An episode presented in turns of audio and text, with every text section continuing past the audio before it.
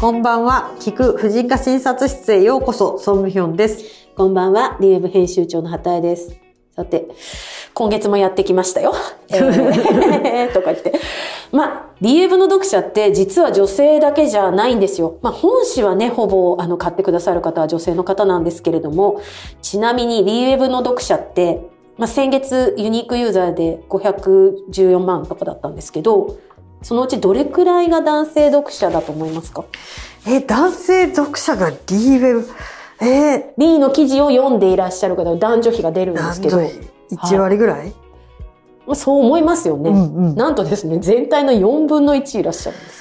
実そうなんやは。結構、確かにその、女、女の人だけに必要な情報っていうわけでも全然なくて。まあ料理とかね。まあ料理もそうですし、まあなんかこう、ウェルネス周りとか生き方とか、うんうんうんまあ実用とか、まあ家電とか、まあ何でもね、やっているので、男性の方もどんどん読んでくださるようになってるんですけど、そんなわけでユニークユーザーだからリアルに130万人ぐらいいらっしゃるんんですよ。え、そんなにいるんや。おそらくそれを押し上げているのは私たちのこのセックスレスレンズ。あの、この取り留めのないセックスレス連載を聞いている男子がいる。いや、だと思うんです。そんなわけで本当にありがとうございます。それはありがとうごいざいます。ます。男性からのお悩みがね、あの、なのでメールにも届いておりましたのでマジっ。すか？じゃあちょっと読ませていただきます。はじめまして。記事を読んでセックスレスについてご相談したいことがあります。私は50歳で妻は48歳です。子供は3人で現在はみんな就職し別々に住んでいます。妻とは19年間レスです。31歳からですね。で、話をしてもなかなか話を聞いてくれません。寝るのも別々です。なんとかレスをなくしたいです。一度ご相談したいです。返信お待ちしています。返信お待ちしています。返信か。で、もう一人、32年以上セックスレスです。下の子供ができてから、えー二人とも帝王切開だったそうなんですけど、えー誘うけど眠いと断られ、今に始まったことではないです。全くないですね、ということですね。相当長くセックスレスのままですね、お二人とも。おそらくこれって妊娠出産を経てからそのまんま戻ることなくセックスレスが続いていらっしゃると。っていうような感じですね。いや、これは多いと思いますよ。で、やっぱり世の中、その男性側の方が、こう、性欲高めなので、うん一般的に。なので、妻側がお断りされてて、男性側が我慢してるみたいな。そうですよね。私、ちょっと今回の、そのまあ、お便りを受けて、孫さんが2019年に出された新書で、あの、セックスレス難民あったじゃないですか。セックス難民ね。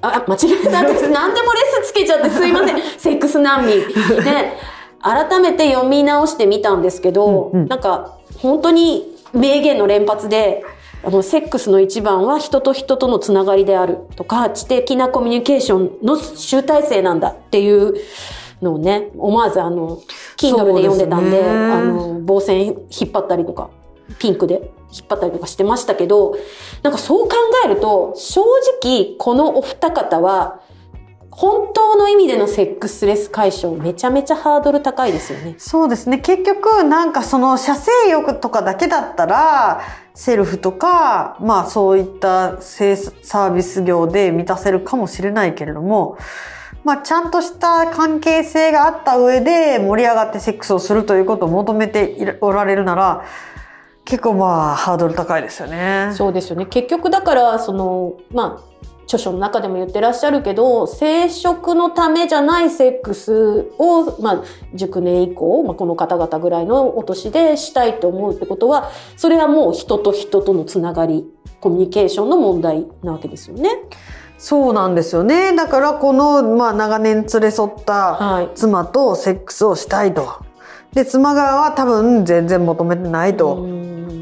うんまあ、もちろんなんとなく別に嫌じゃないんだけど、今更お互い恥ずかしいってへへみたいなのもあるうんとは思うんですけれども、話も聞いてくれないとかってなると、多分奥さんは、まあ、あんまり求めてない。あれですよね。だからもう、セックスレスとかいうよりはもうコミュニケーションレスだから、うんそれこそ卒婚とかになりかねない。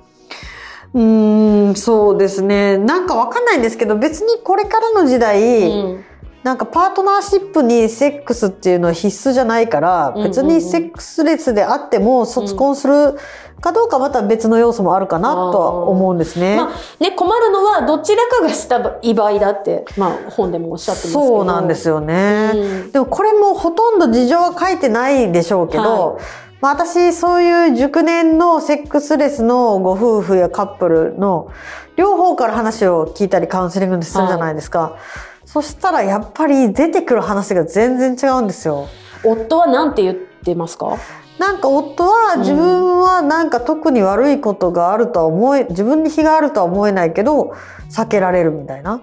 でも妻側によると、もうそ、それこそ子育てで一番ち小さくて大変な時に全く参加しなかったり、自分が義理のお父さんからセクハラまがいのことをされても守ってくれなかったりとか、なんかなんやらかんやら、もう本当20年経っても許せないよううなんことが出てきたりするんですよ。なので、まあそういうのもなく、もうそもそも結構性的に淡白な、まあ女性も男性も多いし、で、例えばまあ立ち入れないけど、セックスしてた頃のこうテクニック的なところとか、うんなんかきちゃんといいセックスをお互いそう感じていたのかとかもわかんないですよね。それで、まあ、まあ、まあ今なんかお便りが熟年の方からだったから、まあその話になっちゃいますけど、そこ、やっぱり大きいんですか？若い時の話って。いや結構やっぱりセックスがなんでなくなったかですよね。うん細々とても続いているのか、それとももう二人目の後に、まあ、片方は復活しようという気持ちがなかったってことですよね。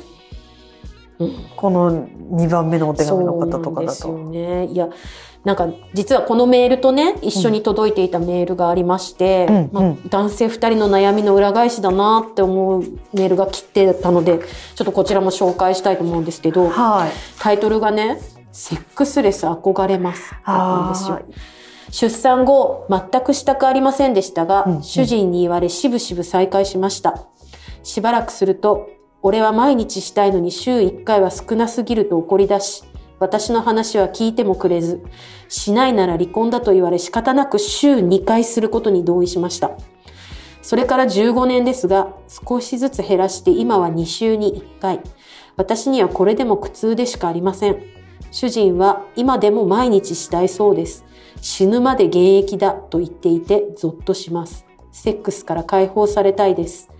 主人はセックスしたくないのは愛していないからだ。だったら離婚だという考えなので、今後我慢し続けるか離婚かどちらかしかなさそうです。毎回少しの辛抱だと自分に言い聞かせてやり過ごしています。セックスレスの記事を見ると羨ましくて仕方がありません。あかわいそう。なんかもう辛すぎいて、やちょっとこれでなんか離婚だとか愛してないのかとか言っておしかも怒るとかまあこれまあす家庭内の性暴力ですよね。いやー、そうですよね。いやなんかね結構、まあ、ちょっとこの方年齢わかんないですけどそうなんですね。メールだったので。なんか結婚っていうのは好きな時にセックスができる権利だと思ってる男性まあ女性もいるんかもしれないけど結構多いですよ。それは完全に認識が間違ってますよね。なので、うんそのまあ例えばですよ金銭的に養ってるかどうかとかそういうのも書いてないけど、うん。だからこそなんか応じるべきだとか言ってそれをなんかこう交換条件と思ってる人とか結構いるんですよ。いやでも結構なのでちょっとこれは多分突き詰めるとはい結局離婚ってことになるのかなと思いますけどねこのパートナーの場合は。そうですよね。でもきっとこうやって書いてらっしゃるってことは、まあ、離婚しかなさそうですっておっしゃってるけど、まあ、今まで15年ですか、うん我慢してきたってことは、自分にその経済的な安心感がないからっていうことですよね、きっとね。わからないですよねもしかしたら子供のことを考えてとかかもしれないし、うんあの結婚っていうのは相手のセックスのこう要望に応じることだというふうに思い込まれてるのかもしれないしいや、これってね、結構ね、親とかに相談したら、我慢しなさいとか言われたりしてる人もいるんですよ。妻の務めだからとか。逆にでも、これを、もしですよ、あの、離婚条件にしようとしたらできるんですよね、奥さん。奥さんっていうか、この妻の方も。まあ、の方は、うん、まあだって、もう私から見たらこれ性暴力ですよ。いや、まあ、できるんじゃないですか？と思うけど、性の同意がないってことじゃないですか？そうですね、同意なくセックスを強要していると言って、まあ、もちろん相手方の意見も聞かないとダメですけど、まあ、そう言って差し支えないんじゃないかと。大変。ものいやすーごく根が深いですね。いや、実は私この間、いっていうか本当になんか、いろいろなところでセックスレスの話をするんですそうですよね。セックスレスとかセックスって、ね、あ、まあでもセックスレスかな。うんめちゃめちゃ孫さんかと答えてらっしゃって。で、なんかね、はいある雑誌でセックスレスの特集で、はい。私ともう一人、なんかセックスレスカウンセラーみたいな、カウンセラーさん。ううんなんか、そういうふうに名乗ってる方が載ってたんですけど、夫がセックスに応じてくれませんっていう、苦しいですっていう悩みに、相手が求めているのにセックスに応じないなんて、それはなんか DV ですって。それは相手の方も応じるべきでしょみたいなことが書いてあったんですよ。で、ちょっとびっくりして、これ男女逆でもこの人同じこと言うんかなと思って。あだからそれは女性にだけ通じる回答だったってことです。例えばそれは夫になんかセックスしたいっていうのにしてもらえないっていう人を前にしたら相手の人はひどいわよねっていう気持ちはわかるんですけどそれで応じないのは DV ですって書いてあってえ？ででもそそそれ男女逆でも言えんのかなと思ってそれは視点を変えたら男の人が強要されるのだって、それは女性からの DV ってことになりますよね。そういうことなんですよ。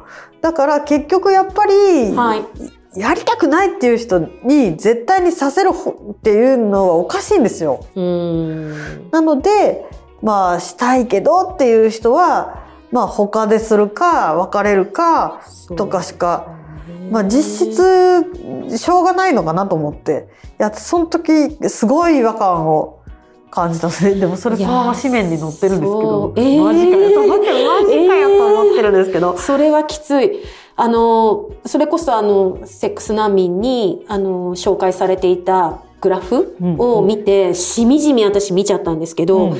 40代になった時に、夫婦間の性欲の程度うん。を男女比、うん。あの、男女で並べていらっしゃるじゃないですか、うんグラフうんうんうん。その中で、まあ、共に欲求がないも、共に同じ程度の欲求があるも何の問題もありませんよね。うん別にそこ、あの、そこにズレが生じる場合に、まあこうやってセックスレス問題になってくるわけですけれども、男の人は相手の欲求が自分より乏しすぎるって、40代でも32%思っていて、うん。で、妻は12%しか持ってないんですよね。まあ、そりゃそうですよね。ね、だから今さっき答えられていたその夫が応じてくれないっていうのはこの12%の中にいらっしゃる方なんですよね。いや、なんか、ものすごくやっぱり男性、まあ、の方が相手、妻が自分より性欲が乏しいって思っている人が多い。まあ実際のところ。まあ、実際そうでしょうね。でもなんか50代とかになると、共に同じ程度の欲求があるって言ってる人が15%と14%とかで、難しいみたいな感じになりますね。まあね、うん。やっぱりなんか一夫一妻制でそのパートナーとだけセックスをしろっていうのも結構無理があるし、うん。まあその割と我々から見ると有り余る男の欲求を生身の女性で受け止めてっていうのがそもそも無理があると思うんですよね。なので一部の男性はゲイになっていただき男同士で欲求を満たし合ってくれないとその総量が違う以上無理じゃないです。それか女子の方がたくさん生まれるか。まあまあね、慣れるはものでもないですからね、なんともあれですけど、でも、そうそう、40代はまだちょっとだからマシで、相手の欲求が自分より乏しすぎるって思っている男性って50代になると44%もいるんですよ。それほぼ半数ですよね。そうですね。だからそれに悩まされてる妻もいるわけですよね。夫だけがしたいっていう。なかなか、まあさっきのね、最初のお二人、メールをくださったお二人は、どう乗り越えればいいのか。うん、ぜひちょっと今回のトークを聞いて、もしよかったらまたお返事ください。でも、話してみる、自分の正直な気持ちを話してみるっていうのは一つ。でも話も聞いてくれないんでしょこれ。それ会話もだから普段してないんじゃないんですか？他のことはめちゃめちゃ仲がいいのに、性のことに関することだけ話せないとかだったら全然いけるような気もするんですけど、なんかその辺、詳細お待ちしてますって感じですかね？そうですね。なんか男性、照れくさいのかな？メールがそっけない。確かに、超シンプルなんで、はい、女性みたいに気持ちをいっぱい細かく書いてください。ね、そうですね。あの、詳しくお便りお待ちしています。よろしくお願いします。続、男のセックスレス 悩みについて言ってみたいと思います。また。では、また来週。来週。お疲れ様。